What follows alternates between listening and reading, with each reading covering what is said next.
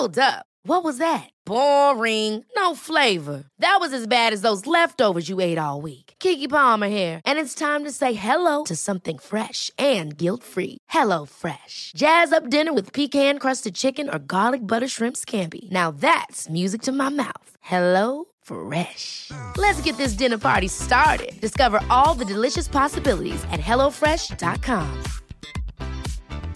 Hey, it's Ryan Reynolds, and I'm here with Keith, co star of my upcoming film, If, only in theaters, May 17th. Do you want to tell people the big news?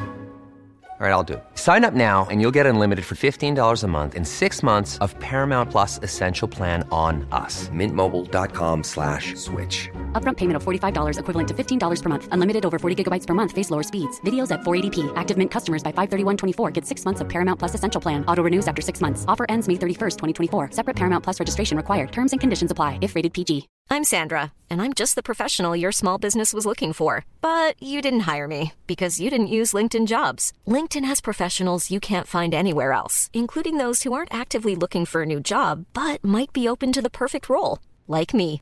In a given month, over 70% of LinkedIn users don't visit other leading job sites. So if you're not looking on LinkedIn, you'll miss out on great candidates like Sandra. Start hiring professionals like a professional. Post your free job on linkedin.com/people today.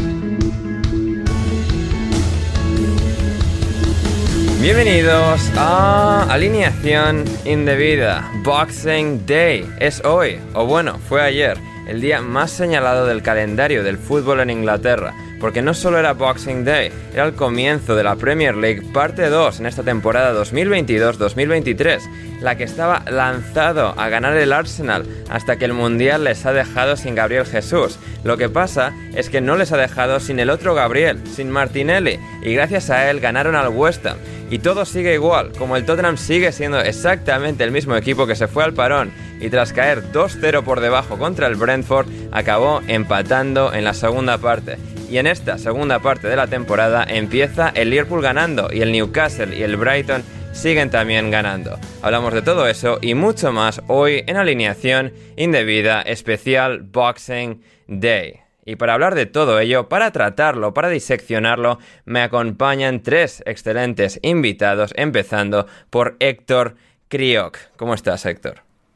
Pues, pues mal, Ander, muy mal, la verdad. Estoy mal. ¿Por qué, Eh, Héctor? Cuéntame, cuéntame. No, ma- mañana, mañana vuelvo a trabajar, pero claro, yo, yo estaba viendo aquí al Arsenal y, y pese a que para mis, mis condiciones económicas, pues, pues he tenido una buena noche, pero yo venía aquí con una lista de delanteros mejores que en Ketia y se ha transformado en Chupac Pong y ha metido un golazo y nada, y ahora pues he tenido que romper el papel y he venido aquí, pues no tengo nada que contaros, la verdad. Mm, O sea, la lista esa se reduce básicamente a Ronaldo Nazario, Robert Lewandowski, Gerd Müller. No, no, no, nadie. O sea, Oliver Atom, Ya. Mark Lenders y, y poco más, ¿eh? O sea, no veo yo a ninguno más. El chico este que ha ganado el Mundial con el 10 de Argentina, yo no lo veo mejor que, que en Ketia. Sí, después del partido de esta noche es, es difícil ponerle por encima. En todo caso, vamos a tratar eso y mucho más también en compañía de Rodrigo Cumbraos. ¿Cómo estás, Rodri? Hola, pues yo también estoy mal, pero no quiero decir los motivos. Eh, Rodri, aquí se viene a compartir. Esto es una sesión de terapia grupal. Vale, te diré que una de las principales culpables es Eric Dyer. Entiendo, ya. Es, es comprensible. Llegaremos a eso también, a, lo del Tottenham, que bueno, no ha ganado, tampoco ha perdido. Eh, ha empezado esta nueva parte de la temporada con un punto. Bueno, lo, lo diseccionaremos. También con el exjugador del Atlético de Madrid, el excompañero de Álvaro Morata y de Coque Resurrección, Rafa Pastrana. ¿Cómo estás, Rafa? ¿Qué tal, Ander? ¿Qué tal, chavales? Yo, la verdad que, que muy bien, con muchas ganas de comentar este Boxing Day siempre tan típico y con justo mi móvil vibrando de que el Liverpool acaba de fichar a Cody Gapco. Entonces, eh, pues bueno, pues con muchas ganas de comentar esta jornada y, la actualidad, ansioso de actualidad. maravilloso, maravilloso, Rafa, que vuelve a alineación indebida, lo hizo el otro día en el especial de preguntas y respuestas Ah, para ah, Patreon. por, Sí, por cierto. Ander, que es que he recibido algún comentario en plan de que si soy un pesetero, de qué tal, de que solo participo en podcast de, de los que están por pasta. Ah, Y, ojo, es- y no, no- no me había llegado a mí esa información, ¿eh? Cuenta, Vengo a cuenta. desmentirlo categóricamente diciendo que yo pues estoy aquí para, para entregarme a mis oyentes, tanto contribuyan como si no. Si contribuyen, mejor, evidentemente. Mejor, efectivamente, efectivamente. Este programa de Boxing Day, como es tradición, va en abierto. Pero sí, gente, si queréis contribuir a la causa y escuchar el último podcast que hicimos con Héctor, Rafa y Manu, especial preguntas y respuestas, que nos quedó de putísima madre, y de a patreon.com ba- barra Está feo que lo digamos nosotros, Está feo que lo digamos nosotros, pero, pero es la verdad, Rafa. O sea, es factos. Sí, sí, puro- puros factos. Puros factos. Y sí, así que si queréis escucharlo, id a patreon.com barra alineación indebida, tenéis el link en la descripción, vais ahí, os suscribís, nos dais dinero y podéis acceder a eso y todo nuestro catálogo de contenido premium que no os vais a querer perder y también nuestro Discord, siempre tan divertido en días de partido, en días de... Bueno, de Ferrus subiendo cosas o de Héctor yendo a comer a sitios buenos. eh, siempre nos lo pasamos bien en el Discord y vais a querer uniros. Como digo, el link está en la descripción. No queréis perderos todo lo que se esconde detrás de- del Patreon de alineación indebida. Y ya habiendo hecho el autobombo lo suficiente y eh, habiendo mostrado nuestras... eh, nuestras, bueno, eh, habiendo implorado a nuestra querida audiencia una posible, una posible suscripción, que hayan considerado una suscripción a patreon.com barra alineación indebida. Vamos ya, vamos ya con la jornada de Boxing Day, empezando por el último partido, por el partido que ha cerrado este día con siete partidos de Premier League, que ha sido el Arsenal 3 West Ham 1, partidazo espectacular eh, en el Emirates, quizás no tanto porque al final, quieras que no, pues, eh, ha sido dominio abrumador del Arsenal, pero ha habido ese rato de tensión, de emoción con el Arsenal perdiendo ante el West Ham tras un gol de penalti de Said Benrama, pero este Arsenal es una absoluta tormenta de fútbol y sin Gabriel Jesús lo sigue siendo porque tiene a Magallanes en defensa, a Martinelli en el ataque y a Eddie Enketia, el nuevo mejor delantero del mundo mundial. Héctor, ¿qué te ha parecido el partido? Me ha gustado mucho, me ha gustado mucho, la verdad. Eh, yo, eh, la transformación del Arsenal con, con Gabriel Jesús fuera, cuando he visto la alineación, más allá de las bromas con, con Enketia, eh, pues, pues tenía un poco el signo de interrogación encima de la cabeza, porque es cierto que, el equipo ha funcionado muy bien, pero no sé, no, me, acababa a mí de, convencer que, se generaran los espacios que, Gabriel Jesús consigue generar para, para ese equipo. No, no, de, dejo de confiar en, la temporada de, de Shaka y de, Thomas y de Odegaard, que es, su partido me ha encantado. Eh, Martinelli saca muy bien, pero claro, es que Gabriel Jesús ha, estaba aportando eh, pues lo que los olvidados Lacazette y Aubameyang no, no habían hecho hasta ahora. Y, el papel de Enketia, al cual hasta hoy, y pido disculpas públicamente, llamaba jugador de la Papa Jones Trophy, pues, pues la verdad es que lo ha conseguido y han conseguido levantar un resultado en contra que, que, que leía en, en, en, Twitter Inglaterra a gente decir que, que, esto tiene mucho que ver también con, con el cambio que ha dado el, el Emirates que se nota mucho más que la afición está con el equipo, incluso en los momentos de, caída y, como que, esta ola del Arsenal cambiado por, de la mano de Arteta no solo está influyendo en resultados, sino también en, en ese jugador número 12 que, la afición se está convirtiendo. Así que nada, gran victoria del Arsenal.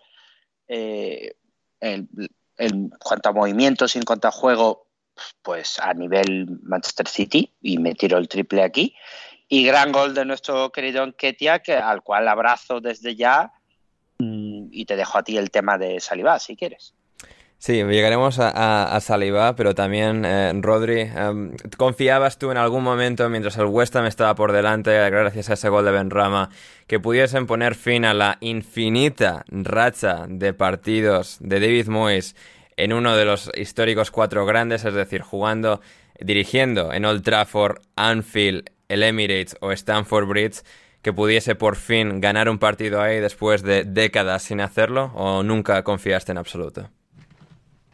Eh, bueno, a ver, al final de, al acabar la primera parte, piensas que el West Ham puede, puede sacar algo porque queda muy poco tiempo. Bueno, a ver, queda una parte, pero la realidad es que el Arsenal cuando pone la directa es, es imparable y más con y más con West Ham que con- con- concedió bastante, es decir, eh, por el medio bien, pero por fuera le hicieron mucho peligro, sobre todo con, con Martinelli, que es un auténtico futbolista de, de- calidad, de calidad premium, como dirían en, en Twitter.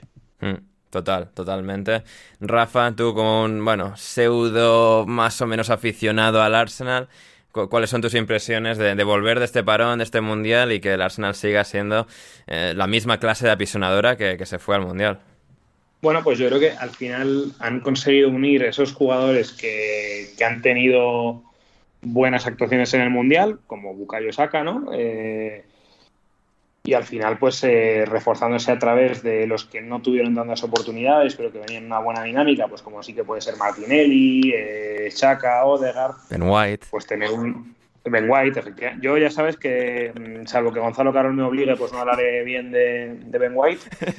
Y mm, es verdad que yo creo que hoy, pues bastante flojo eh, partido de Thomas, en mi opinión, sobre todo la primera parte. Vamos, palo a Thomas, vamos. Palo a Thomas, porque tenemos que hacer el bingo. Y, y bueno, yo, pues como sabéis que no soy muy de los centrales modernos, pues aparte del tema del penalti y tal, pues yo creo que saliva bastante, bastante mm, falto de ritmo, diría yo, por ser, por ser generoso, ¿no? Y bueno, pues un West Ham que ya lo decía Rodri, que al final pues se le nota mucho el que este año pues se le está cayendo el equipo por, por todos los lados y, que no ha rendido, ¿no? Incluso pues yo he visto que jugadores que sí que tuvieron un buen mundial, como es el caso de, de Lucas Paqueta, pues yo creo que hoy ha estado muy lejos del nivel que se le puede permitir para, para rascar en un partido como este. Y hay que recordar que el West Ham en la tabla mm, está en una posición relativamente complicada, ¿eh? está a un punto por encima del descenso, o sea que mm, Mm. tiene que empezar a espabilar un equipo que el año pasado hasta en unas alturas estaba en Champions. O sea que bien por el, por el Arsenal por su reacción y mal por el West Ham que no la encuentra. Hmm, Así es. Rafa mencionaba ahí a, a Saliba, em, Héctor, em, tu, tu gran amigo junto a Eddie Nketiah, o sea, jugadores a los que das palos en el Arsenal, jugadores que, que, eh, bueno, te, bueno, Nketiah te calla la boca, Saliba te llevaba callando la boca toda la temporada hasta el precioso, preciso día de, de hoy, cometiendo ese penalti. Bueno, yo, yo en su momento ya me retracté al respecto de, Sí, sí, lo hiciste, lo Saliba, hiciste, ¿eh? lo que- hiciste. lo- Sí, sí. lo que pasa es que don, don Gonzalo Carol, al que mando un abrazo y ojalá estar en una piscina con él, eh, se, le, se le va, se le va. Igual que odia con todas sus fuerzas, ama con todas sus fuerzas. Y claro, Sí, así, sí, sí, sí. así, así es imposible, así es imposible. Eh, yo creo, sin embargo, que no, o sea, ha estado mal en el gol, en, en el repliegue, porque se ha quedado atrás, pero el penalti me parece un penaltito Sterling, ¿eh? Un penaltito un poquito cogido con pinzas. Pero, pero sí que se le ha visto falto de ritmo en comparación con los partidos anteriores, como ha dicho Rafa, porque, porque la temporada que está haciendo es muy buena, no es buena, muy buena. Pero bueno, no se puede ser perfecto y hoy, eh, pese a ese error, luego ha tenido la personalidad para no mm, disculparme eh, que diga esto, para no cagarse encima en el resto del partido y mantener el nivel del equipo en, en salida de balón y en, y en algunas de esas contras que el West Ham ha intentado al inicio de la segunda parte, antes de recibir el primer gol. Sí. Em, ¿Crees que hasta que vuelva Gabriel Jesús el Arsenal puede aferrarse, puede ir, cabalgar sobre la espalda de Gabriel Martinelli hasta ese liderato, que puedan mantener ese liderato aún sin el otro, Gabriel?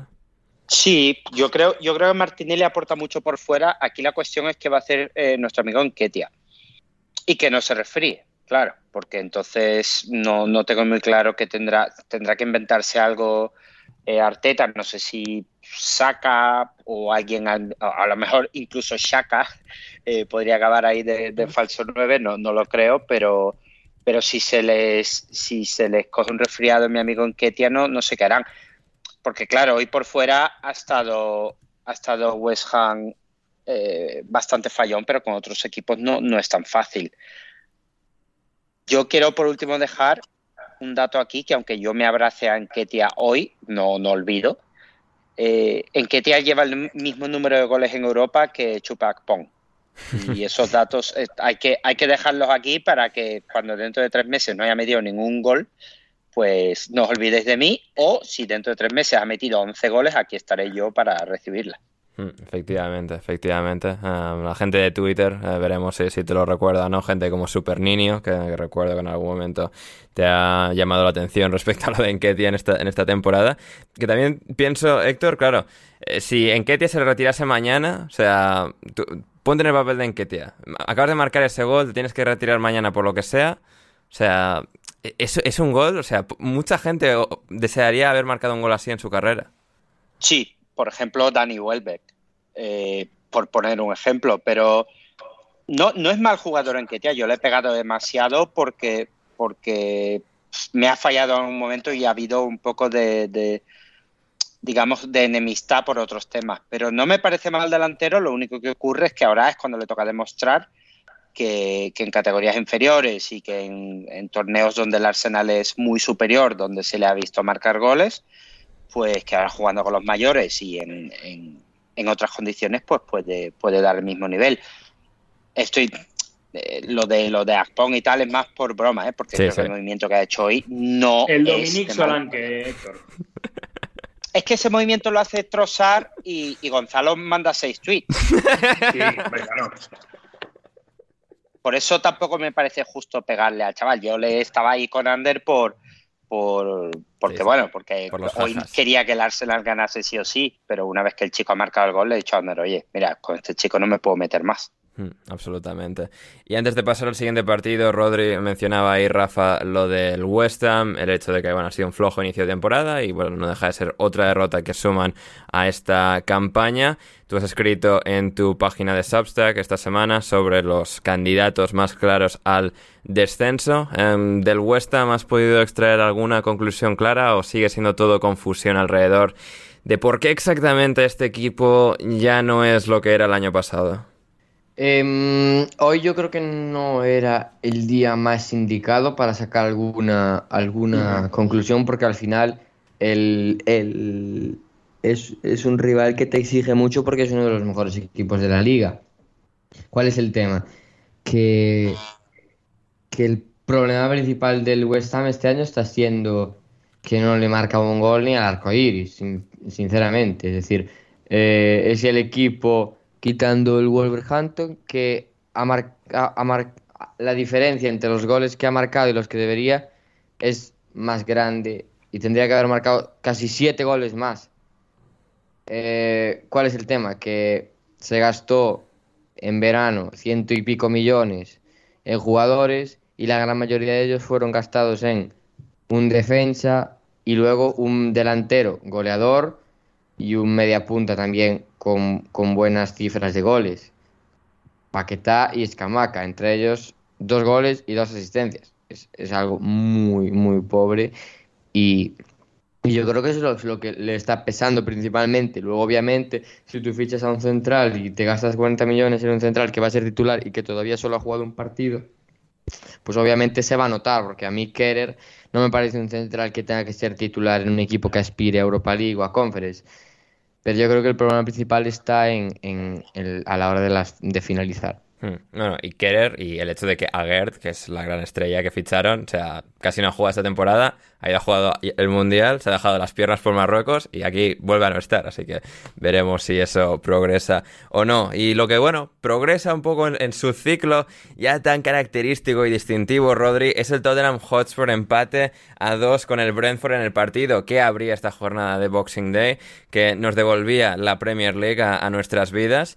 Y que, bueno, bueno, ha sido exactamente lo que era el Tottenham antes de irnos, con esos partidos locos en Marsella, contra el Sporting de Lisboa, los de la Premier, y aquí un Brentford que ha empezado dos o tres marchas por encima del Tottenham, lo ha aprovechado, ha marcado dos goles, pero el Tottenham es lo que es, vuelve en las segundas partes con, con venganza y, siempre te acaba arruinando tus ilusiones en el partido. Empate a dos, ¿qué me dices? Sí, eh, el Tottenham es como el cuento del Dr. Jekyll y Mr. Hyde. Lo que pasa es que primero está en su forma abrupta, en su forma horrible, y luego pasa a algo más sofisticado, algo más inteligente, etcétera, etcétera, etcétera. Eh, ¿Cuál es el tema? Que claro, el Tottenham, si quiere entrar en Champions, no se puede permitir jugar siempre las primeras partes como lo lleva haciendo en el último mes de competición, entiéndaseme. Y mm, porque lleva seis partidos de Premier League seguidos encajando el primer gol y te puede servir contra el Bournemouth, te puede servir contra el Leeds, te puede servir ayer, pero eh, no es la mejor de las tácticas. Es decir, eh, no es lo mejor empezar perdiendo 1-0 o 2-0 como, como hoy, como el día del Bournemouth, etcétera, etcétera, etcétera. Pero si el Tottenham jugase todos los partidos como juega las segundas partes, pues muy probablemente estuviese más cerca del City que de lo que está del, del, quinto, que es ahora mismo el Liverpool o el United. En fin, no, no lo sé ahora mismo. Y, y, al final es que es lo que comentábamos pre-podcast. La gente empieza a dudar de Conte. A mí me parece una duda que es que no se sostiene por ningún lado. A Conte le has dado una plantilla. Eh, mala, Rodri, vamos a decirlo, claro. Mala. Sí, mala. Y... tiene tres buenos delanteros y luego un, un, un, montón de randoms. El año pasado recoge una plantilla mala, le das dos fichajes y la mete en Champions. Este año ha tenido mala suerte porque Richarlison cuando empezaba a jugar bien, de verdad, se lesiona. Te pasas media primera parte de temporada sin Kulusevski, sin Romero, pero aún así el Tottenham sigue con los mismos centrales y, y defensas que hicieron que Mourinho perdiese el, el, puesto, más allá de otras muchas eh, situaciones, eh, que en uno perdiese el puesto y que incluso Pochettino perdiese el puesto. Es que Jafet Tanganga, no se puede permitir... Jafet Tanganga. Claro, es que hoy la, la defensa del Tottenham era un, un futbolista que que debutaba como titular este año en, en, un partido de Premier. Un descarte del Barcelona que fue eh, el mejor del partido. Y Eric Dyer, que sí, que el año pasado muy bien, pero, pero no es un central que tenga que ser el primer nombre de, de, tu once. Y así el, el, el Tottenham no, no, va a ningún lado. No va a ningún lado porque, porque, porque no son futbolistas de, de, de calidad o, o, son futbolistas muy dependientes de lo que tengan alrededor. Dyer el año pasado con Romero al lado funcionó bien, pero, pero este año está siendo un, un, desastre. Es que el segundo gol es que es inexplicable. ¿Cómo puede ser que, que consiga el Brentford un córner de un despeje desde casi el medio del campo? Hmm. Sí, totalmente. Así es. Yo tengo una pregunta, yo tengo una pregunta mientras lloro aquí. Eh, Rodri, ¿echas de menos a Harry Winks? No, no, no, no, no. no, no. Tan bajo no hemos caído. Está haciendo una temporada brutal en la Sampdoria, ¿eh? de cero partidos, cero goles. y, y, y, casi cero entrenamientos, que leí yo el otro día. Madre mía. Pero no, el otro día me, me pareció por Twitter un un eh, ¿cómo se dice? Un vídeo de estos de highlights de una de las temporadas de Wings y o sea, llegó a un nivel que era una auténtica locura. Hmm. Pero... ¿Seguro que era real o, o, pediste a ver si era fake vídeo? No, no, era, era, real, era real porque yo me acuerdo de esos partidos. Y claro, en este partido, Héctor, um, claro, hemos tenido la historia de, del Tottenham y bueno, lo que no está claro si es verdad, si es mentira, está acusado, queda como, es decir, queda un mes hasta que se resuelva porque ha apelado la sanción, bueno, la sanción, la condena inicial. Héctor, uh, Ivan Tony, Ivan Tony, uh, claro que por un lado es, es, como, es como guay, ¿no? Es decir, vimos eh, la gira de retirada de Kobe Bryant en su última temporada con los Lakers y ahora esto es posiblemente la gira de retirada de Ivan Tony, ¿no? Pero Ivan Tony todavía en el pico de su carrera. Es, es como divertido, es ver la, los últimos flashes de grandeza antes de que a Ivan Tony le metan una sanción de 10 años por apostar a 3.000 millones de partidos de fútbol a lo largo de su carrera. Sí, yo te preguntaba, claro, yo preparándome hoy, Boxing Day y tal, y veo la alineación y digo, ¿por qué juega Ivan Tony? O sea, este señor ha apostado más que yo en 10 años, ha apostado él en 6 meses. Sí, era como, o sea, haber dicho millones, siendo hiperbólico, pero han sido como 300 partidos, algo así, más de 300 sí, partidos. Sí, sí, sí, sí. O sea, increíble, increíble. Le habrán dado un montón de bonos y cosas. Y yo te preguntaba si tenías el contacto porque quería saber a qué había apostado él hoy. Pero bueno, al final me, me distraje y cosas y tal y, se me pasó a apostar. Yo supongo que él habría apostado su propio gol porque creerá en sí mismo y tal. Y para lo que le queda el convento además.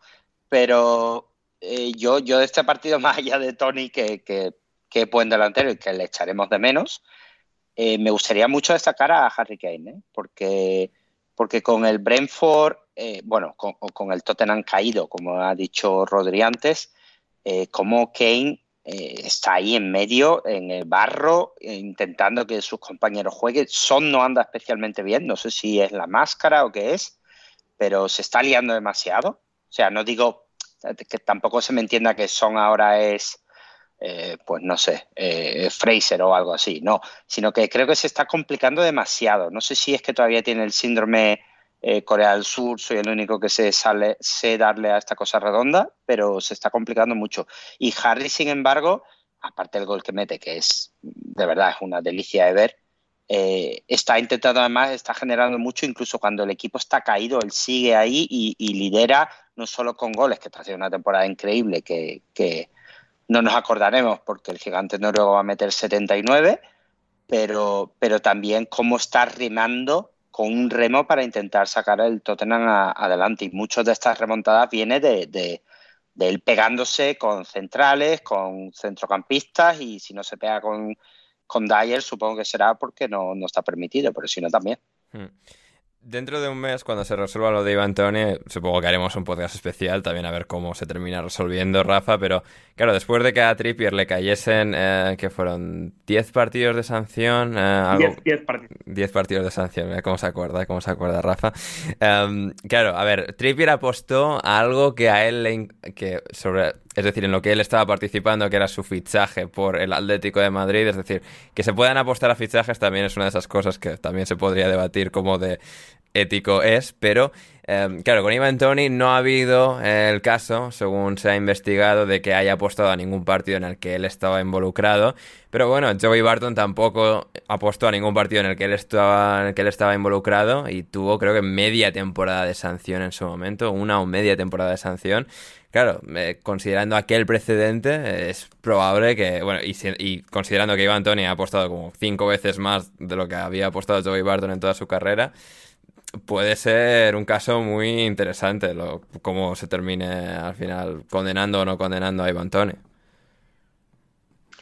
A mí, honestamente, y esto yo, a ver, yo he tenido muchos compañeros de vestuario que, apostaban a otros partidos y que al final, pues, entiendo que siempre está el punto de no oye, no vamos a reprocharle porque no está apostando a sus partidos, pero es verdad que puede estar apostando a el Peterborough donde él jugó y donde él sabe que mm, este partido lo van a jugar de brazos caídos, ¿no? Pero a mí, honestamente, estas cosas me, parecen una estupidez, ¿no? O sea, si el tío hubiera jugado 20 décimos de lotería, pues no estaríamos diciendo nada, pero como apuesta mm, a partidos de fútbol, que es una cosa que ahora mismo está mal vista en la sociedad, ¿no? Apostar, pues eh, hay que castigarle. Yo la verdad es que creo que ese tipo de cosas mm, hay que tratar a la gente como adultos y en tanto en cuanto no se demuestre que él no está amañando partidos, no entiendo por qué se le tiene que... Mm, tú imagínate el Brentford, el valor de mercado que tiene Ivan Tony y lo que le da Ivan Tony en el campo. Y ahora se van a quedar, imaginemos, cinco o seis meses sin Ivan Tony. Es que eso puede significar la, la diferencia entre salvarte o no salvarte. Mm, a mí esas cosas, la verdad que me parecen una, barbaridad. ponías antes el ejemplo de Trippier, ¿no? Y, en este caso, pues, ¿qué culpa tiene el equipo de la conducta extracurricular de su jugador?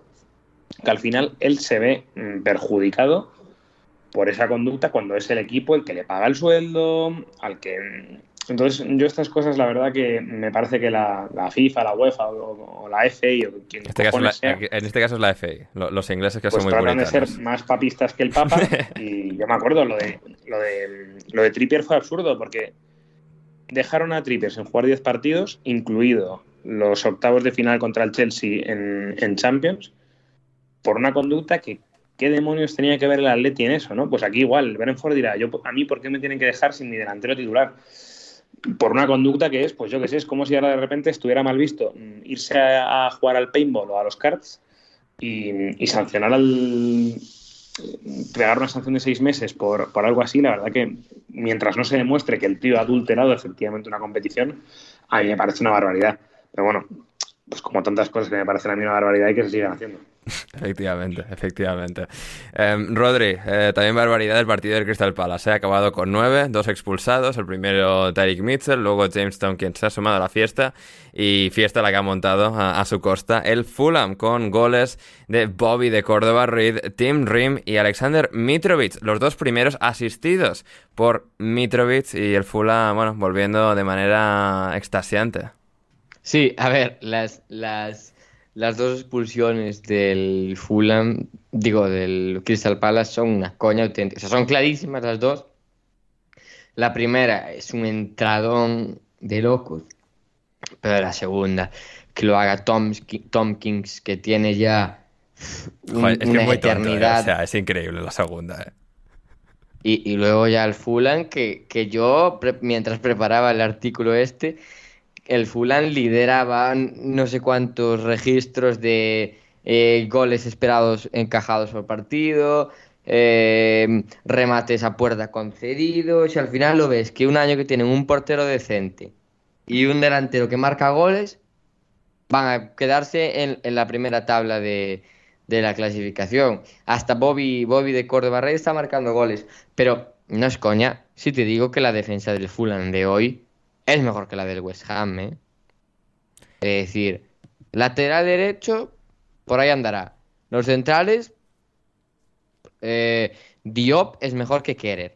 Y Tim Rim. Y el West Ham ha, traspasado o cedido a Diop al Fulham explícitamente. Claro, claro, claro. Y, Robinson no, no, es mejor que Creswell, pero tampoco está pero es que es eso, o sea, a mí el Fulham ya creo que en, en, febrero ya lo podemos ir descartando de la pelea por el descenso. Sí, sí, sí. Igual hay que considerarlo la pelea por la Champions. Es la siguiente pregunta. Y es tremendo lo del Fulham, ¿eh? porque, o sea, el Fulham va muy bien con Marco Silva este año. Y también en cuanto a lo que es la familia Khan, Em, los Jacksonville Jaguars de repente, de la nada, han remontado eh, desde el fondo de la tabla en la NFL y se van a meter en playoffs, todo parece indicar. Y también el wrestling va de puta madre, así que todo muy bien para Tony Khan y el Fulham, en este caso venciendo en otro de los derbis de Londres de hoy por 0-3 al Crystal Palace, que los seis equipos de Londres han jugado tres derbis ¿no? en, en el día de hoy. Arsenal West Ham, Brentford Tottenham y Crystal Palace Fulham, lo que no era un derby, sino uno, el enfrentamiento con más disparidad de em, distancia geográfica, eh, cercanía geográfica, Héctor, es el Leicester y el Newcastle, em, absoluta, absoluto huracán del Newcastle, pasando por Leicester para triturarlo todo a su paso. ¿eh? Había esa expectación de, bueno, el Leicester ha mejorado en las jornadas antes de irnos al Mundial, debería llegar a una dinámica más o menos decente, poder competir contra el Newcastle y en absoluto. El equipo de Eddie Howe ha demostrado estar varios niveles por encima del Leicester y se los ha comido con patatas. Sí, apisonadora, apisonadora. Desde, desde el inicio ha salido el Newcastle con, con una velocidad más que el Leicester, que el Leicester, Leicester tiene muy mala pinta, ¿eh? El Leicester tiene, pero muy, muy mala pinta. y, la, tenía al principio, ¿no? Pero es como, bueno, pero de repente empezaron a encadenar partidos sin encajar. Sí, pero no sé, yo creo, yo creo que es que el, tema del Mundial va, va a ampliar un poco de distancia ¿eh? en, tema plantillas. Eh, hoy, por ejemplo, Daka, Praet, eh, mi amigo Desbruy, Hall el portero, tu amigo el portero. Danny Ward. No, no, no.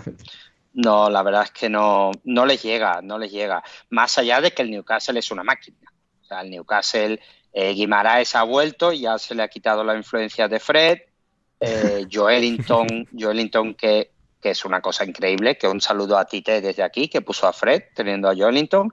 Y Almirón, que, que para él el tiempo no ha pasado. No sé qué habrá hecho estas vacaciones, pero vuelta y gol. Y, y Tripier, ¿eh? Tripier es, eh, lo siento por Rafa, pero Tripier es parte fundamental de este equipo. Es una barbaridad. es, es una barbaridad. Y, y, he leído por ahí a, a, mi amigo Borja, Borja García, al cual le mando un abrazo desde aquí, decir que, que el Newcastle y Eddie Howe por fichajes millonarios. Mm, por un lado no le falta razón, pero por otro creo que, que lo que ha conseguido Eddie con el equipo el equipo y no solo eh, los fichajes millonarios, porque, porque algunos no están, y hoy ha jugado Longstaff, eh, por ejemplo, y, algunos de los fichajes que ha, que ha hecho han sido bastante inteligentes, como, como Shar o, Dunburn. O sea que. No, incluso Nick Pope, si lo miras, Me imagino que te refieres a Botman. A Botman, perdona. Y, incluso Nick Pope. O sea que que sí, que han, que han gastado dinero, que tienen, que tienen bastante dinero, pero, pero lo han hecho mejor que el, que el West Ham, por ejemplo, ¿eh? y tampoco creo que haya tanta diferencia en, en lo gastado al, a, final de cuentas. Y el bloque que ha creado y algunos de los cambios que ha hecho, pues hay que darle mucho mérito a Eddie Howe.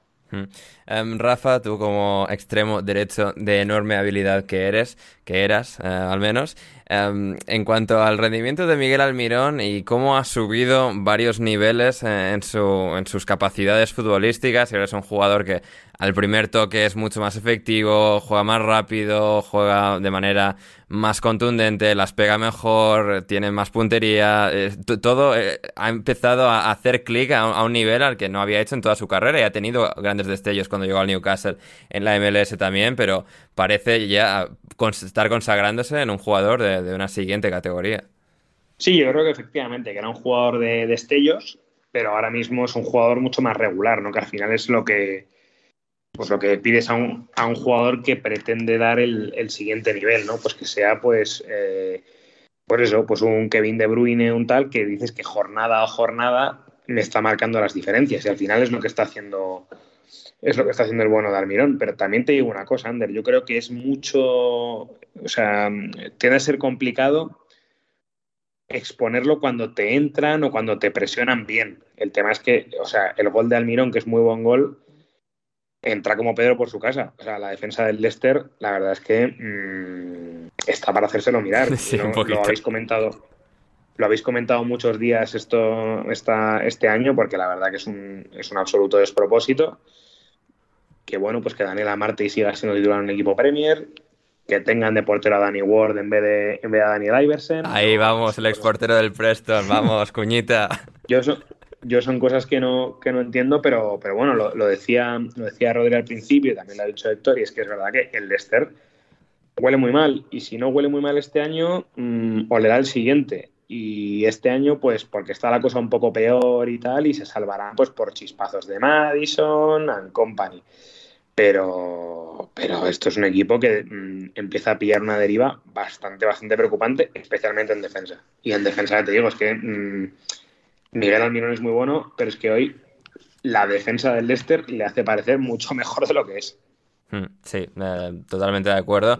Héctor, eh, tendríamos que investigar si King Power, lo, los duty frees que tiene la familia del Leicester, eh, con los que han hecho fortuna uh, billonaria en, en, Tailandia, va bien la cosa y tal, porque la excusa esta del fair play y tal, y no sé qué, y no querer gastar en multas y esto, esto igual hay que mirarlo, ¿eh? Porque, o sea, esto no, no tiende a ser sostenible de repente apretar el cinturón de esta forma. Y sí, es buen fichaje y tal, pero este equipo sí que va a necesitar un soplo de aire fresco en algún momento bastante profundo.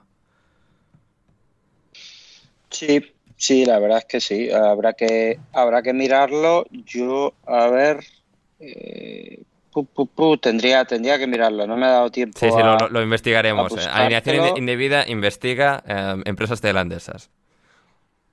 Lo que, lo que veo, lo que ve, no, no, lo que veo es que con el COVID perdieron 30 y... Ah, no, esto es Leicester, vale, vale. O sea, con Leicester ha perdido 35 millones de libras. Mm. Bueno. Solo con el Leicester, o sea, con los duty free imagino que también. Pero bueno, te lo investigo y para el próximo día te lo traigo bien preparado. Maravilloso, maravilloso. Y el equipo que salió bastante bien preparado, eh, Rodri, a este regreso fue el Liverpool. Victoria convincente sobre, sobre el Aston Villa. ¿no? siguen teniendo los problemas en transición defensiva, se les castiga y expone mucho más de lo que se les exponía y castigaba antes. Pero al final, con un Darwin Núñez que ha sido pues, una auténtica impresora de, dinero, al menos generando las ocasiones, ¿no? Porque luego las ha fallado todas, los billetes eran falsos, pero está ahí, ¿no? Está ahí esa producción, esa capacidad para llevar al equipo al siguiente nivel y a ver, a ver si finalmente termina tirando, pero bueno, por lo menos entre, entre eso y, lo que van saliendo las cosas, pues van saliendo, ¿no? Tres puntos importantes para este equipo. Sí, el, Liverpool en, en, teoría en el, en el 538 eh, este, que es una página web de predicciones y de cosas así con, muchos datos y demás, lo sigue poniendo eh, lo, pone con 57% de probabilidades de meterse en Champions. Y, por ejemplo, el Newcastle, del que hablabais antes, 50%, el Tottenham 30% y el United 42%. Y, y luego el Chelsea ya con 16%. Pero en mí el Liverpool sí es el año, es lo que lo decía antes, no sé quién, la verdad. Eh, es el año en el que más fácil le, le están creando peligro pero creo que es un poco más eh, conectado con que Liverpool vuelve a ser un equipo que pasa bastante del medio, del medio del campo, que va directamente a los delanteros, sobre todo ahora que tiene una referencia a la que le puede mandar balones en largo al espacio y, también, y también en, para, que lo, para que baje la pelota como, como Darwin. Y, y, al final es un equipo que crea un montón de ocasiones. Ya el propio Darwin no metió ningún gol hoy, pero falló cuatro ocasiones claras, big chances.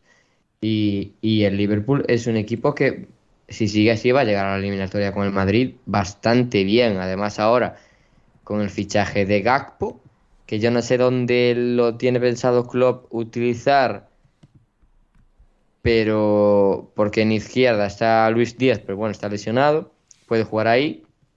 Y al final ahí el Liverpool vuelve a encontrar otra referencia sobre la que puede jugar también en largo, que creo que es algo que se está poniendo bastante de moda, eh, utilizar extremos altos como referencias para jugar en largo, porque Joe Linton muchas veces también lo utiliza el Newcastle para, para salir en largo, y, y el Liverpool creo que progresa, y yo creo que al final la batalla por la Champions va a estar va a estar bastante abierta porque va a haber mínimo dos plazas, yo creo. No creo que nadie se descuelgue, se vaya, se quede a mitad de tierra de nadie entre los dos primeros y el cuarto, creo. Hmm, sí, no, ese es lo más probable. Em, Héctor, eh, comentaba Rodri, eh, Código ha sucedido eh, minutos antes de arrancar eh, el programa. Em, fichaje oficial del Liverpool y del PSV Eindhoven tras un muy buen mundial con, con Nederlandia, con, Holanda. no sé, es un, jugador, no sé, complejo de, de, de terminar de entender cómo puede encajar en este Liverpool, ¿no? Como ahí Rodri exploraba, o incluso cuando durante las últimas semanas apuntaba que iba a ir al Manchester United y mucha gente un poco haciendo el mismo ejercicio mental de si este jugador realmente encajaría en las necesidades del Manchester United. En el contexto del Liverpool, ¿qué, qué, opinas? Qué, visión tienes? Pues eh, por un lado, por un lado me, sorprende, me sorprende el, la, agilidad, la, velocidad de Liverpool para ir por, por Gapco, por, lo que tiene. Eh, Darwin, Luis Díaz, Diogo Jota, el propio Salah. Eh, yo he tenido la suerte de, verlo, yo, yo, fui a verlo a, a Eindhoven, eh, aunque era un amistoso y tal, el chico impresiona, es, es altísimo, está por encima del 1,90 y sin embargo es muy ágil y, y, tiene una velocidad pero, pero impresionante pero una, una velocidad, muy, una aceleración además muy, eh, muy potente. Lo que no sé es, como comentaba Rodri, dónde, dónde lo va a encajar. Mm, no sé si es un movimiento tanto a corto plazo, por lo que decimos de las piezas que todavía tiene el Liverpool, pese a que eh, Darwin hoy pues también ha estado para vídeo con Eric Dyer y música de fondo de Benegil. Eh, pero, pero ahora mismo mm, cuando vuelva Diogo Jota, si, si vuelve en condiciones, claro, el Liverpool tiene demasiadas piezas para esa parte de arriba. Entonces, no sé si realmente Klopp eh, lo que quiere es pues eh, evitar que otro eh, coja, coja un jugador así, porque en, referencia a United, eh, yo me lo podía imaginar como, pues como el, el, movimiento que nos hicieron cuando hicieron el de Anthony, ¿eh? porque se está hablando de que el máximo que el Liverpool puede pagar por él con bonuses son 50 millones de libras. Con lo cual, no sé si un arrepentimiento, no sé si el United pensando en una posible, que se habla, salida de Rashford, pero el Liverpool ha estado aquí listo y tiene jugador pues para, si se adapta mejor que Darwin, que no es muy difícil, pues jugador para los próximos 5 o 7 años sí, fácilmente. Pero, pero al final los, los fichajes que está haciendo el Liverpool para, re, hacer, para cambiar el, el trío de atacantes que, que, tenía y que tantos éxitos le dio son unos, unos fichajes un poco extraños, porque Diego Llota, ¿de qué juega? Eh, Hombre, Diego Llota me parece un, Capo, un, un muy, muy buen jugador de banquillo para ellos. O sea, yo creo que ese sí fue un fichaje claro. acertado. Pero, pero al final, por la derecha, ¿quién va a jugar? Cuando cuando se vaya a Salah. Trent. Tendrán que fichar a alguien, ¿no? No sé, igual, igual Trent sube finalmente arriba y nos dejamos ya de tonterías.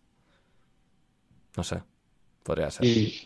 Es que, claro, depende, depende si quieren seguir jugando con, con pies cambiados, claro. Pero si no vas a jugar con pies cambiados o solo con uno con pie cambiado, tienes que tener un, un 9 decente. No sé si Darwin podía reconvertirse en algún momento a 9. Ah, en un 9 decente. Más que, Claro, pero con trabajo, por supuesto, con trabajo. Condiciones tiene, condiciones tiene. Lo único que necesita es trabajo y, y bueno, y un poco de, de, templanza, porque, a ver, la, la, jugada, la jugada esta que se va en velocidad con el portero, mmm, yo tampoco considero que Haaland tenga más calidad que Darwin Núñez. Lo que tiene es más sangre fría.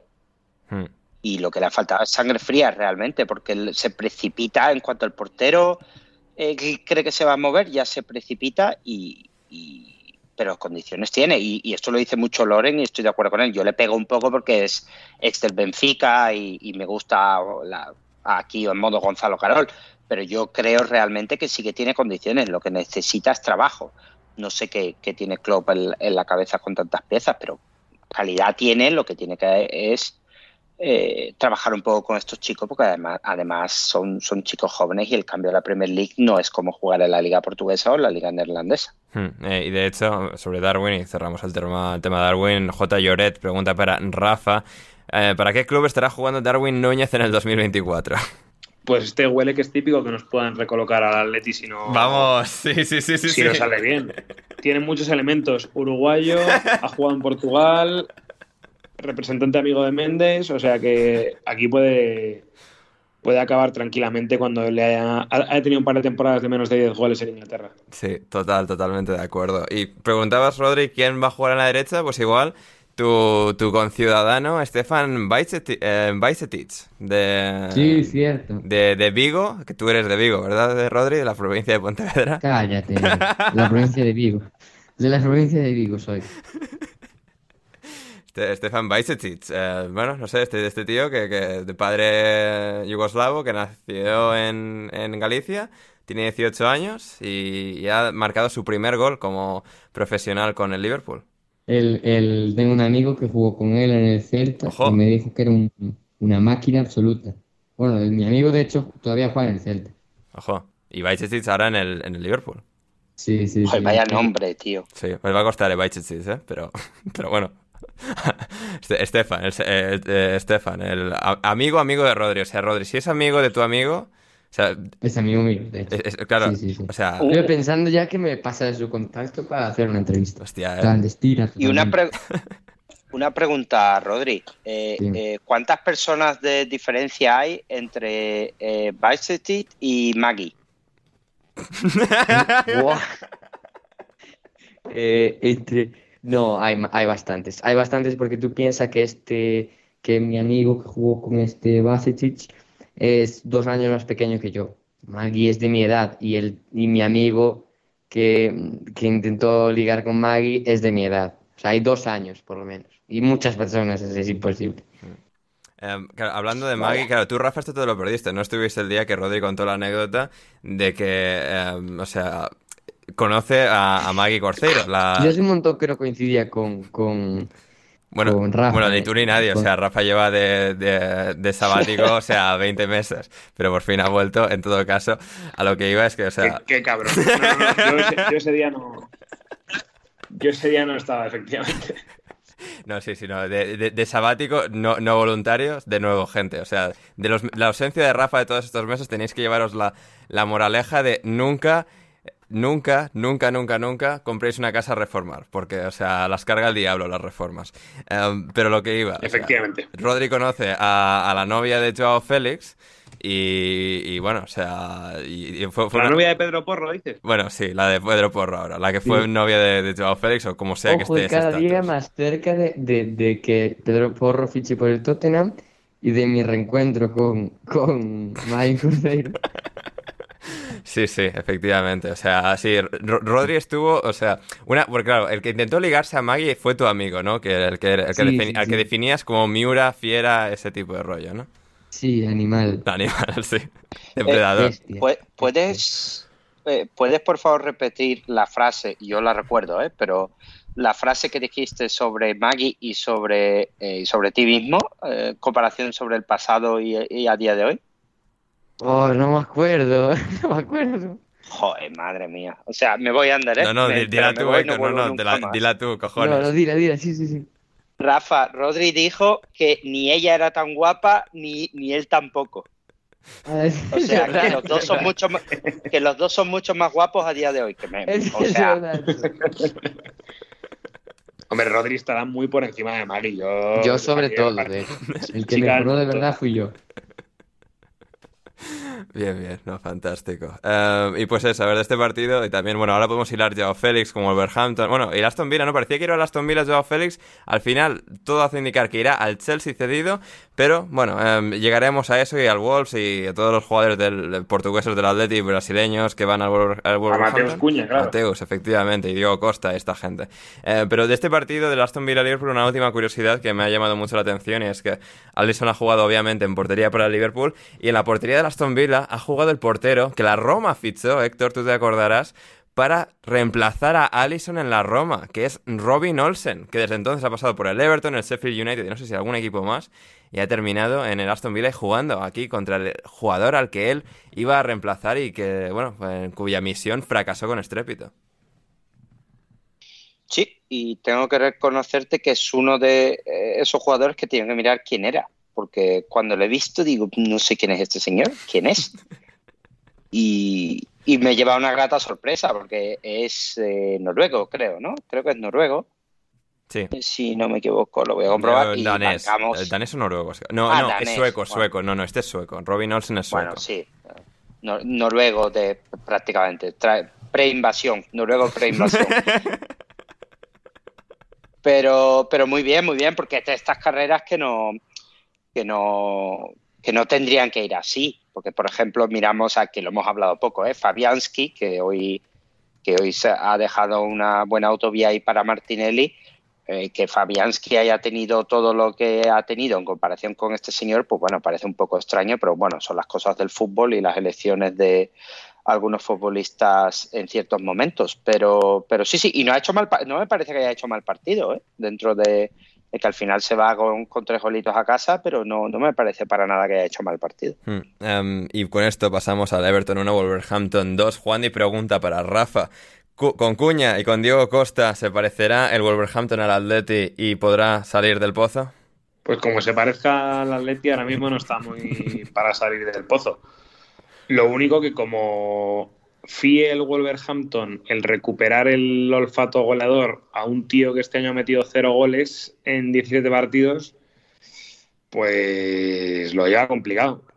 Hombre, a mí ya me avisó, yo creo que un ilustre colaborador de este podcast, si no recuerdo mal, es que no recuerdo si fue Nahuel o, o Daniel Cadena, eh, uno de los dos me dijo que, a ver, que Mateus eh, muy bien, mm, delantero del pueblo, muy tribunero y muy populista, pero que lo del gol se le resistía. Y el año pasado, bueno, ni tan mal, yo creo que me he metido 7, 8 goles, que bueno, pues es poco, pero menos que, pero más que cero.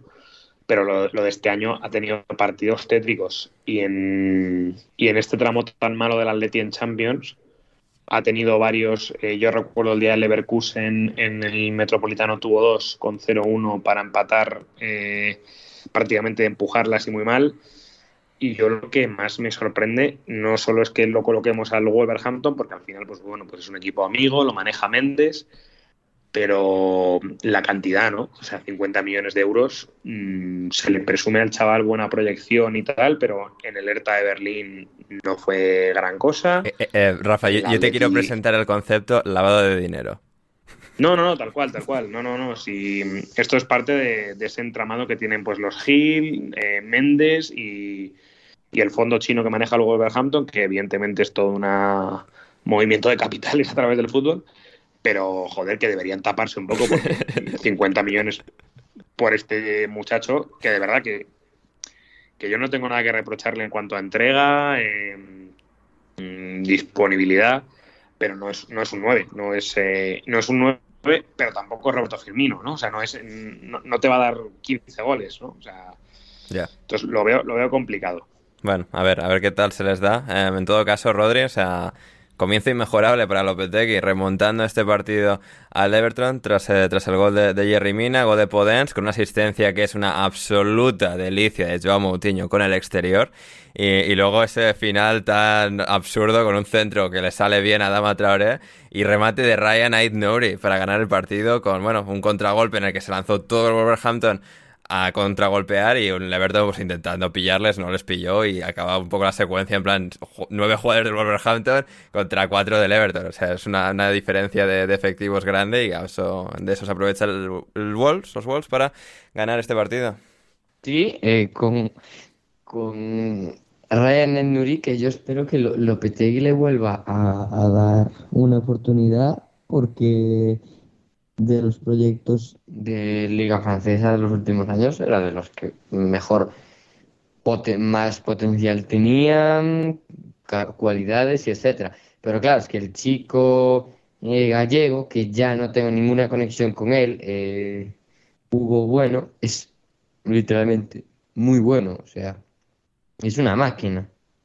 Hmm. Y, y, y, y más allá de eso, es bueno que, que, en el Wolverhampton empiecen a marcar goles los mediapuntas extremos, porque es lo que decía Rafa. Eh, Mateus Cuña, no puedes depender de Mateus Cuña para, para salvarte del descenso, y menos de Diego Costa. Y si empiezan a marcar goles los mediapuntas, los extremos, Guedes, Poense, eh, Juan, eh, ¿qué más? Adama. Adama, bueno, Adama, en fin. Eh, tienes mucho eh, corrido, mucho camino recorrido. Sí, total y absolutamente. Eh, una, una pregunta, además teniendo a Rodri aquí, no, no veo mejor, mejor momento. Eh, ¿No crees, Rodri, que a lo mejor sería inteligente que Lopetegui fuera un 4-4-2 con dos torres arriba y con bandas un poco más... Eh, un poco más... Eh, como se dice, un poco más incisivas. Eh, no le vendría mejor ahora que tiene a Costa y a Cuña, aunque Cuña no, no sepa diferenciar un ladrillo de un balón. Eh, ¿No crees que, que, no le vendría mejor también apostar un poco también por doble pivote? Incluso Moutinho, por mucho que hoy haya aportado eso, también ya, ya la gasolina le, le, falta un poco. Sí, yo creo que eh, no, es, no es mala idea, porque... Eh, al final Costa sí que puede hacer de delantero para fijar y demás, y Cuña sea el que se revuelve por ahí, va a las caídas a banda. Pero claro, es que yo no sé hasta qué punto puedes depender del trabajo de defensivo de Guedes o de Podens o de Adama. Bueno, de Adama sí, porque al final jugó de carrilero, pero de los otros eh, no sé si puedes depender de ellos para defender como volantes, ayudando mucho al lateral pero es una opción a tener en cuenta, la verdad. Porque al final con Lopetegui yo creo que el, el, el, Wolverhampton sí que va a haber muchos partidos de cerrarse atrás y salir a correr. Entonces, pues el 4-4-2 no es una mala idea. Total, totalmente. Y terminamos con el Southampton 1, Brighton 3. Rafa, qué bien juega el Brighton. Pues, eh, pues así es, Ander. Es que... Eh... A ver, también, y, y, se lo he leído en Twitter también a mi al ínclito y queridísimo Gonzalo Carol. ¿Cuántas menciones a Gonzalo no en el día de hoy? Eh? Qué bien juega el Brighton, sino qué mal ha jugado el Soton. o sea, han hecho parecer a Sol y March eh, que yo durante varios momentos del partido Sí, sí, pensaba se ha que meado era en ellos, ¿eh? Ha sido una cosa loquísima. O sea, es que yo, te lo digo, te lo digo, yo pensaba que, que Sol y March era, era Trossard. Digo, ah, no, no, claro, el, el- el bueno es el 7. Que como yo era el 7, digo, pues sí, sí, el, bueno es el 7. Pero no, no, luego me he acordado, coño, que no, que, que Trossard es el 11. Pero el partido de Sol y March es una locura, entendiendo sobre todo a raíz del partido de, de Román Perrot, sobre todo, que Román Perrot yo creo que hemos hablado alguna vez bien de él aquí, pero el partido de hoy es, aparte del gol en contra, es, es tétrico, ¿no? Y, y lo demás igual, o sea, Walker Peters muy mal, Lianco muy mal, casi de lo mejor Salisu, que sigue siendo para mí un, un pollo sin cabeza y un jugador muy mal adaptado, muy mal adaptado a la Premier. Y, y, y por, y por contra, pues eso, muy, muy buen partido de, de Solimarch, lo decíamos, de la Lana, de, de Trossard. De Pascal el, Gross. El golazo que ha metido Solimarch es una, es una barbaridad. Mm. Y, y, en de- y en defensa, no sé, me ha parecido una imagen muy sólida del, del Brighton, que ha sabido rentabilizar mm, con cuatro tiros a puerta eh, tres goles, pero aún así eso, pues un partido me ha parecido de, de dominio plácido, ¿no? Pues más de 60% de posesión y todo el momento, pues es verdad que se adelantan muy pronto y ya desde ese momento con la sensación de que el partido estaba 100% controlado, ¿no? Y al final, pues el, el Soton pues tendrá que ver si el problema verdadero era... eh, no lo diré. eh, Ralf Hasenhuttl. El bueno de Hasenhutel, o efectivamente es que, pues como está pasando y hablábamos antes del Leicester, pues que cada año se descapitaliza el equipo, se invierte menos, los jugadores que vienen no son tan buenos como los que se iban o los que tienen que cambiar el ciclo.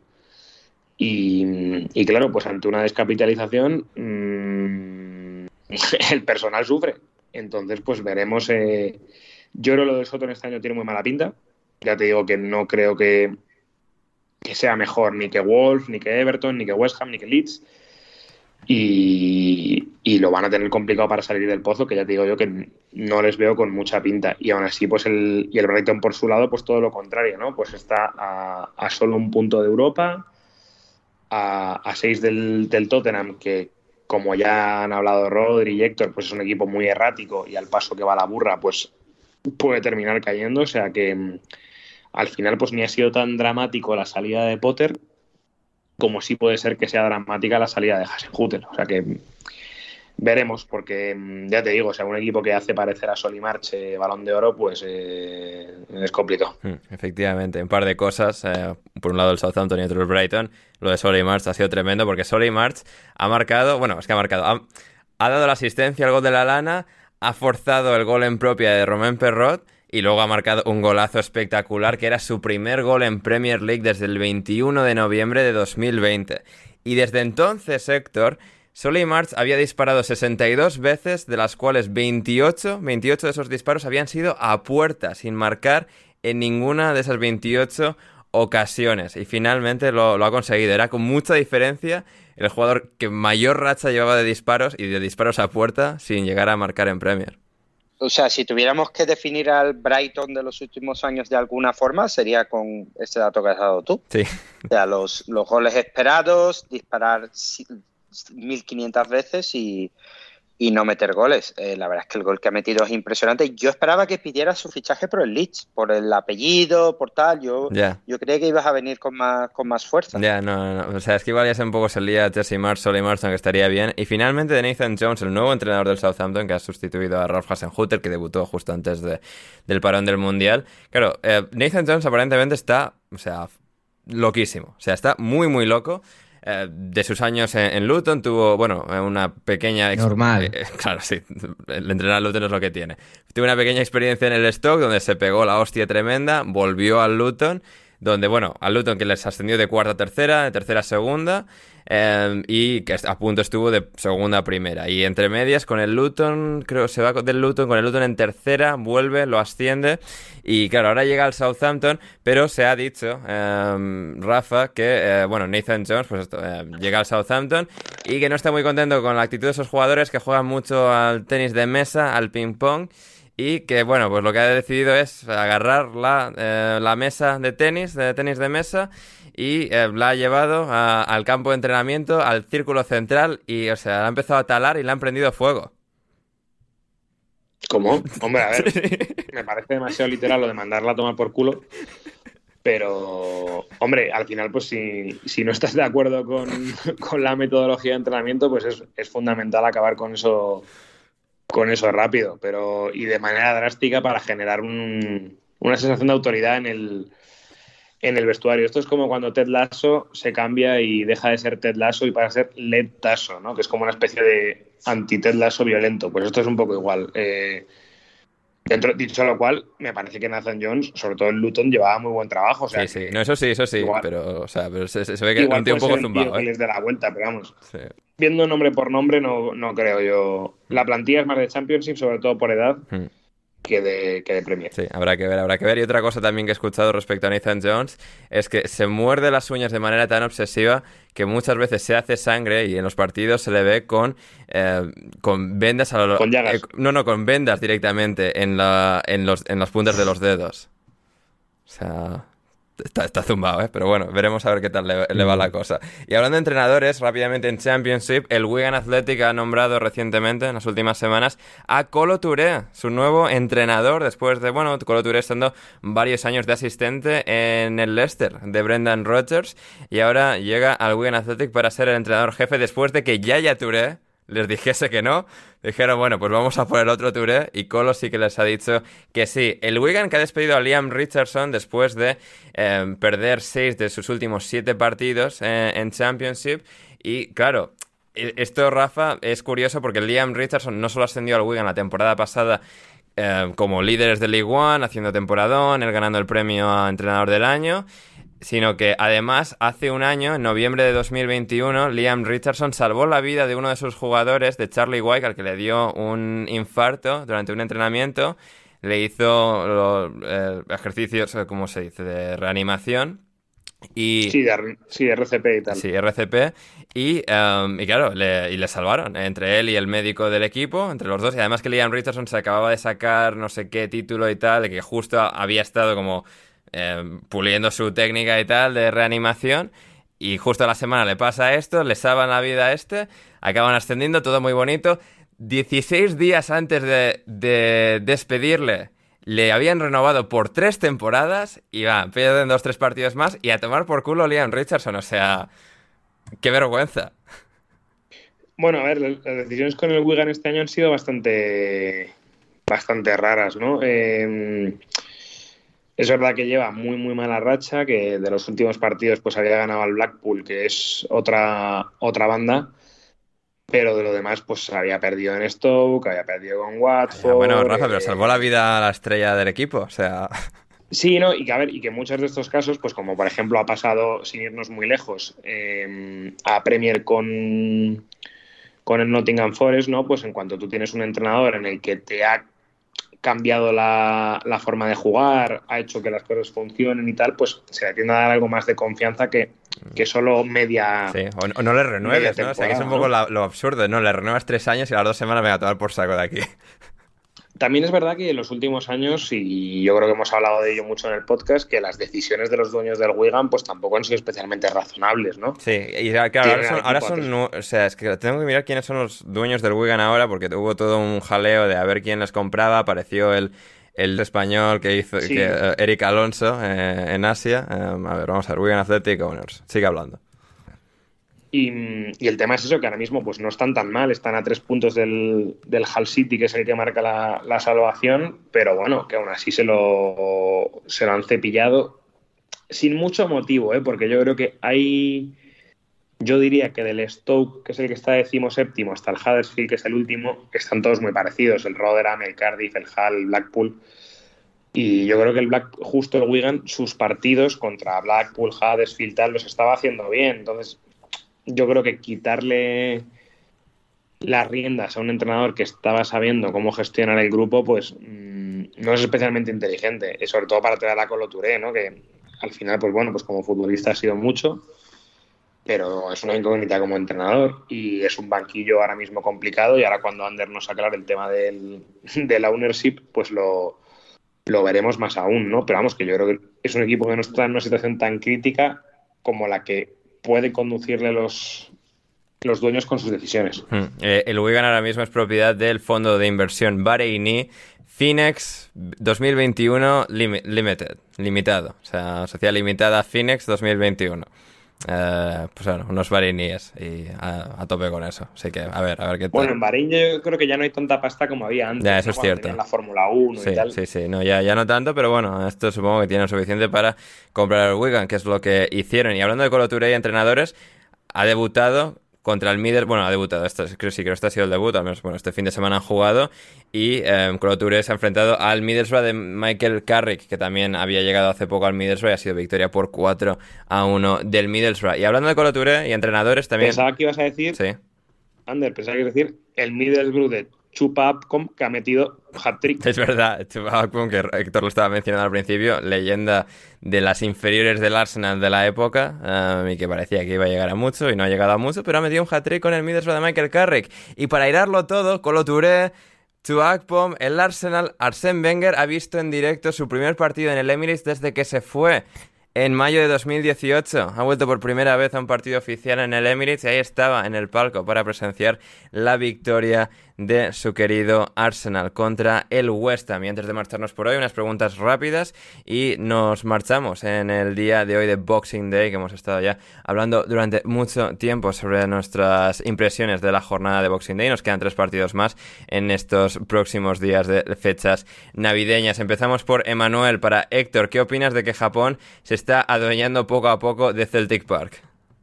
Pues encantado, encantado. Ayer dos goles japoneses, eh, Furuhashi Hatate y nada, eh, caminos al campeonato. El día 2 hay All Firm. Tengo que buscarme algún modo porque es a la una y algo. No sé qué tipo de enfermedad tendré que inventarme. Pero. Terrible que el día 2 no, tengáis fiesta, ¿eh? O sea, cayendo el, el 31 en fin de en este país las festividades en domingo son domingo y es lo que hay, mala suerte, no se pasan al lunes, o sea que, que adelante, adelante. ¿eh? Sí, sí, no, creo que no hay, de hecho, pero adelante, adelante con ellos, tendré que inventarme algo para ver el, el Old Firm. Em, no, lo último del Celtic es que han fichado al, al defensa de Yokohama Marinos, equipo del City Group, del que no se habla, se habla del Bahía, del New York City. De, Hombre, del Bahía tampoco se habla mucho, eh, tampoco te creas que fuera de Brasil se habla del Bahía. Eh. Del, Torque. del Torque, claro, se habla de, A Red Bull se le pega, al City no. Eh, Yokohama Marinos, campeón en Japón, pues su defensa Iwata, que fue declarado mejor jugador, ha firmado por el Celtic por un millón de euros. Hmm. No, bien, bien, fantástico. en vez de en vez de cuatro serán cinco japoneses en, Glasgow. Mm, maravilloso. Para Rodri, ¿cómo resolvió su problema del secado de las lavadoras en Polonia? Nos falta una actualización, nos dice Fer Madridista. Bueno, eh, técnicamente la dimos en el Discord. Cuando esto ocurrió, Rodri contó toda su historia sobre problemas infinitos con las lavadoras de su residencia en Polonia. Al final, Rodri se pudo resolver la cosa con el tiempo, ¿verdad? Sí, sí, las, las lavadoras las fueron arreglando y ahora ya no dan, no dan ningún problema, en plan, funcionan perfectamente. Bien, bien. ¿Y las, secadoras también o sigues teniendo que colgarlo por toda la habitación y habitaciones ajenas No, no, lo sigo, lo sigo teniendo tengo que colgar porque aunque las metas la secadora no, no secan prácticamente. O sea, son unas secadoras un poco inocuas. Bien, bien, sí, de, los, de los años del comunismo. Muy bien. Em, a ver, ¿qué más, ¿qué más tenemos? Tenemos a Esteban para Rafa Pastrana. ¿Puede un presidente desconocer un fallo de Corte Suprema, el máximo tribunal de justicia, en relación a que nuestro gobernante dijo que ni ahí le quiere devolver la plata de la coparticipación a la ciudad de Buenos Aires? A ver, pueden y, en el día a día lo hacen. El otro día, el, con todo esto de la famosa ley del, del CSI, el portavoz del gobierno que fue presidente del País Vasco dijo que, mm, que tú cancelas una ley y, como si no hubiera existido, desconociendo pues eh, la irretroactividad del derecho penal que funciona en España y en casi todos los ordenamientos jurídicos. Pero bueno, es así, es... Mm, más o menos habitual que los gobernantes, pues como son perfectos y letrados, aquí en, aquí en Argentina y en, y en, y en todos los sitios, pues, eh, pues sí, desconozcan los fallos de su Corte Suprema cuando no desconocen cosas más, todavía más heavy. Mm. Sí, sí, sí, no, ahí Rafa eh, sacando a relucir su conocimiento de todos sus años estudiando Derecho. A ver, em, para Rodri, top 3 de cosas muy de Galicia. Ahora que has vuelto, cosas que has echado de menos, digamos, de- en tu tiempo en Polonia. Eh, vale, el, el mar, El mar, eh, la lluvia. la lluvia, la lluvia, la lluvia. Y... Y el marisco. y- No, no, no. ¿Y, y, y qué más? ¿Y qué más? ¿Qué más? Eh, la droga. Uf. No, no, no. Ojo, ojo, justo eso estaba pensando. Eh, y no sé qué más. Aquí, eh, Rodri. Fua. Eh, No, hay, hay top 2, no hay top 3. Ya, o sea. No, no hay top No hay top tres, 3. no hay nos, top nos tres. quedamos en el top 2 de, del mar y la lluvia, de, de Rodrigo Cumbraos. Eh, opinión de los nuevos dueños del Bournemouth, Héctor, de Bill Foley, de los eh, la- de Las Vegas Golden Knights. Ni, ni idea. Pues O sea, por ahora estoy muy, muy de- no, estoy muy decepcionado con que no hayan traído al señor del, del Bodoclin. Pero, pero pido, pido aplazamiento, en mi opinión, hasta que acabe el mercado de invierno. Para, porque sí que hace falta, ¿eh? sí que hace falta, por mucho que se haya quedado el Mister y tal, y, y muy contentos con Tavernier y todo esto, pero mientras, mientras Fran Lampard siga en Everton, pues las cosas seguirán bien, pero hace falta unos retoques en el equipo. Hmm, Fantástico, fantástico. Para Rafa Lobato, quiere saber top 3 de países perdidos por la corona española que te gustaría visitar. Mm.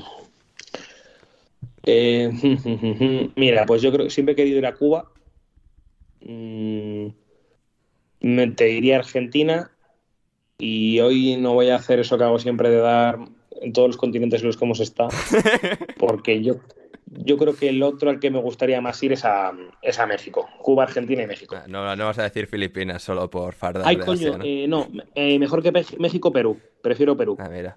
Bueno, está Perú ahora un poco... No, Guinea, Sí, me, me dejo Guinea Ecuatorial, Filipinas o, o las Islas Marianas. Las Islas Marianas.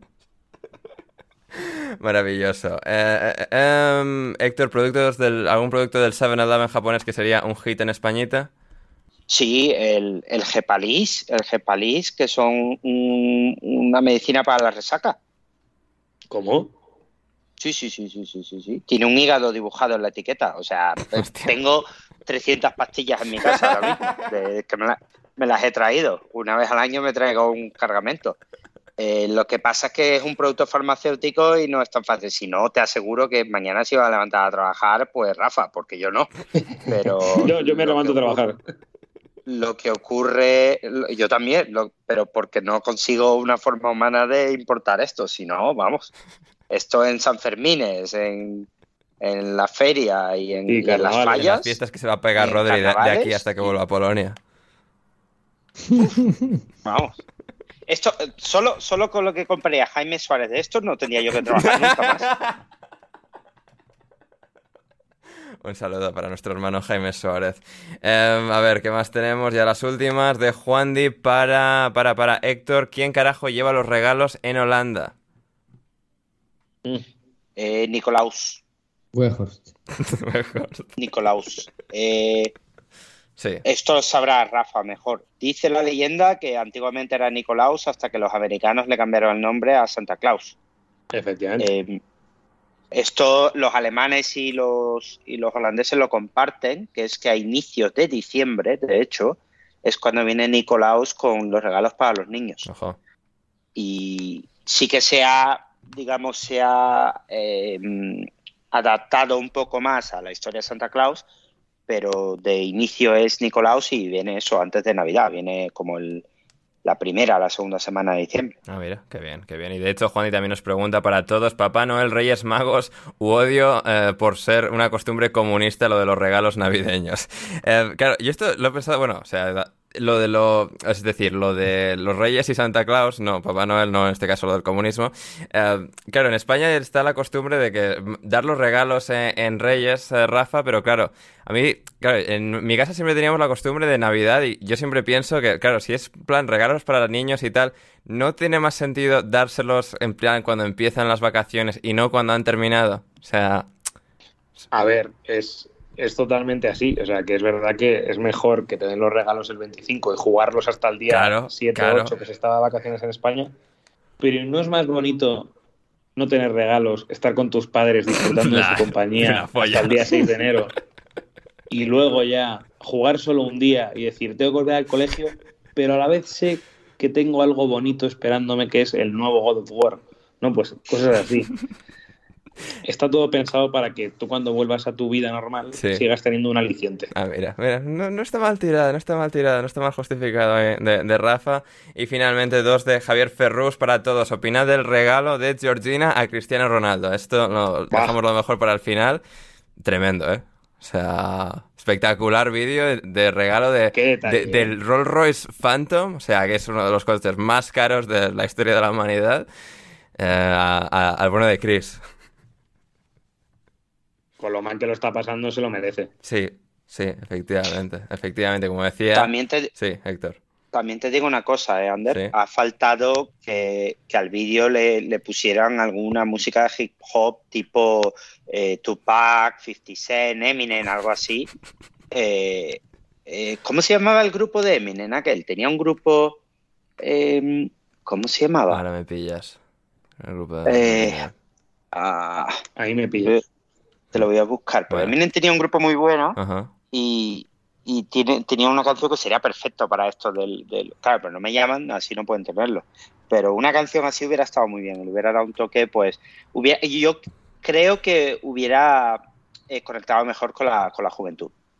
Perfectamente posible. Eh, claro, decía en, en, Twitter, arroba finallyexpablo, que creo que tiene una foto de perfil del Atleti, que dice muy de coque. De coque. Muy fan de Cristiano Ronaldo, eh, fingiendo sorpresa como si no hubiera saltado la notificación del banco el día anterior.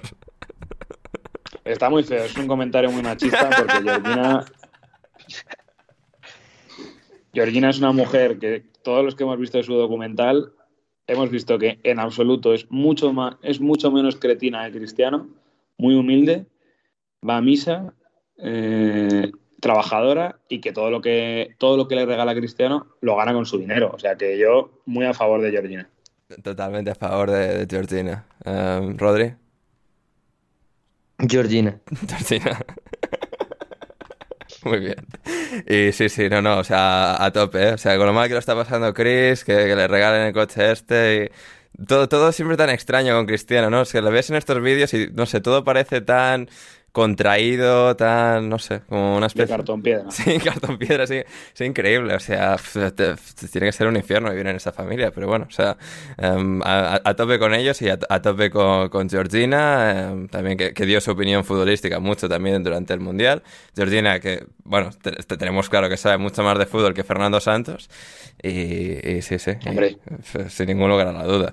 Y, con esto, y con esto ya no nos vamos porque Javier Ferrus me preguntaba a mí, Ander, eh, ¿le has pedido a los lenceros más suscriptores de Patreon? Efectivamente, efectivamente lo he hecho. Y para eso necesitamos gente que os suscribáis a patreon.com barra alineación indebida, cualquiera de los niveles, para apoyar a la causa y que podamos seguir haciendo podcasts tan divertidos como el de hoy de alineación indebida. Y nos marchamos. Tenéis todos los links no solo a Patreon, sino también a nuestras cuentas de Twitter. Podéis seguir a Rodri en arroba Rodrigo Cumbraos, a Rafa en arroba Rafa Pastrona 7, a Héctor en arroba Crioc y a mí en arroba Anders Hoffman. Y también a Manu, que ha recuperado su cuenta de Twitter, que estuvimos en el último programa hablando sobre cómo no la iba a recuperar nunca y a la mañana siguiente la recuperó, así que podéis ir a seguir a mano también, eh, que volverá también en breve a alineación indebida. Pero por hoy esto ha sido todo. Gracias Rodri por estar con nosotros.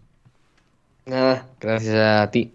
Gracias, eh, Rafa. Ah, bueno, y casi se me olvida, casi se me olvida también decir que este ha sido el episodio número 200 de Alineación Indebida. Mm. Sí, sí, sí, efectivamente. Casi se me olvida, lo había dejado para el final. Episodio número 200, ¿eh? ¿Quién, ¿Quién nos lo iba a decir? cuando abrimos este podcast en junio de 2021 y aquí estamos, 26 de diciembre de 2022, Rafa, 200 episodios. Joder, eh, tantos. Es que. ¿Cómo pasa el tiempo? ¿Cómo eh? pasa? Es que. No quiero preguntar en cuántos he estado, porque no he estado en muchos este año. Espiritualmente has estado en muchísimos. Pero claro, eh, si multiplico que haber estado en la mitad por dos horas, eh, si te aplico la tarifa mía del despacho, te sale, te sale mal, ¿eh? Menos mal que Rafa nos, nos, hace descuento, amigo. Esto es mi, mi pro bono. Exacto, exacto. Pero eso, nada, gente, ha sido el programa 200. Espero que hayáis disfrutado de los 200 y que hayáis también disfrutado de este. Y ya, finalmente, sí, Rafa, gracias por estar ahí con nosotros. Al revés, Andrés, gracias a ti y gracias a, Héctor y a Rodri por este rato tan divertido en, una jornada tan emblemática como es el, el Boxing Day. Absolutamente. Gracias, Héctor, por estar aquí en Boxing Day con nosotros. Eh, nada, gracias a ti, a Rafa y a Rodri. Y supongo que hoy es mi último episodio porque mañana moriré. dada, la, hora a la que estamos terminando. Pero os, quiero mucho y si sobrevivo volveré. Maravilloso. Eh, confiamos en que Héctor sobreviva con sus pastillas eh, anti-resaca eh, que trajo de, Japón del 7 Y nada, yo soy André Iturralde. Muchísimas gracias por estar al otro lado, por apoyar a la causa. Dejad like en iVoox, comentad, Twitter, difundid el programa a lo largo y ancho de, Internet, que volvemos en los próximos días con más programas, año nuevo, un montón de cosas, no os vais a querer perder nada, suscribiros donde sea que nos escuchéis y hasta que nos volvamos a reencontrar, muchísimas gracias y pasadlo bien.